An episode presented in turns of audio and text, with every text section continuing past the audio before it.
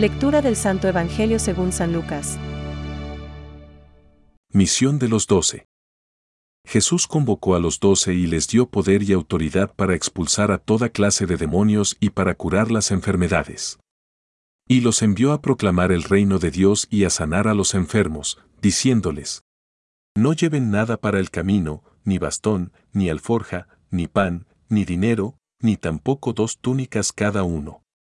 Permanezcan en la casa donde se alojen hasta el momento de partir.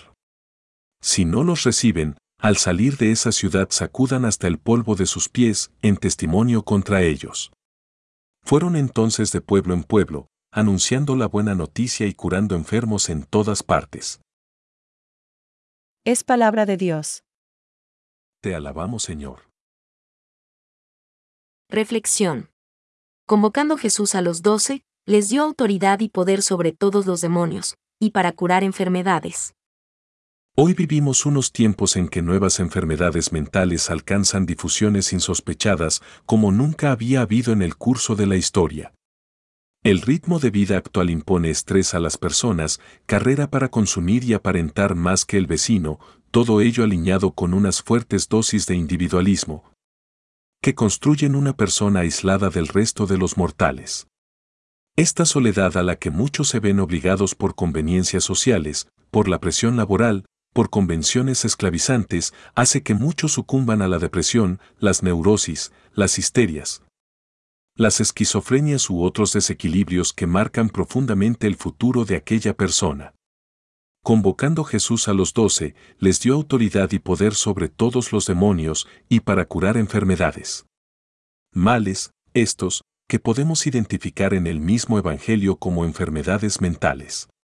El encuentro con Cristo, que es la persona completa y realizada, aporta un equilibrio y una paz que son capaces de serenar los ánimos y de hacer reencontrar a la persona con ella misma, aportándole claridad y luz en su vida.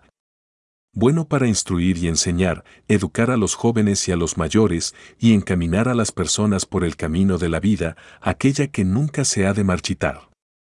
Los apóstoles recorrían los pueblos, anunciando la buena nueva. Es esta también nuestra misión. Vivir y meditar el Evangelio, la misma palabra de Jesús, a fin de dejarla penetrar en nuestro interior. Así, poco a poco, podremos encontrar el camino a seguir y la libertad a realizar. Como escribió San Juan Pablo II, la paz ha de realizarse en la verdad. Ha de hacerse en la libertad que sea el mismo Jesucristo, que nos ha llamado a la fe y a la felicidad eterna, quien nos llene de su esperanza y amor, el que nos ha dado una nueva vida y un futuro inagotable. Pensamientos para el Evangelio de hoy. No podré descansar hasta el fin del mundo, mientras haya almas que salvar. Santa Teresa de Lisieux.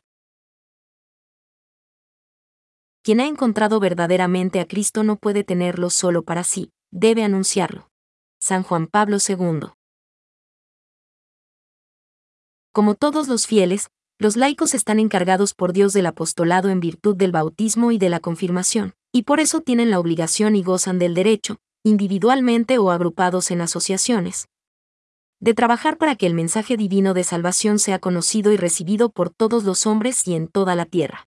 Catecismo de la Iglesia Católica, número 900.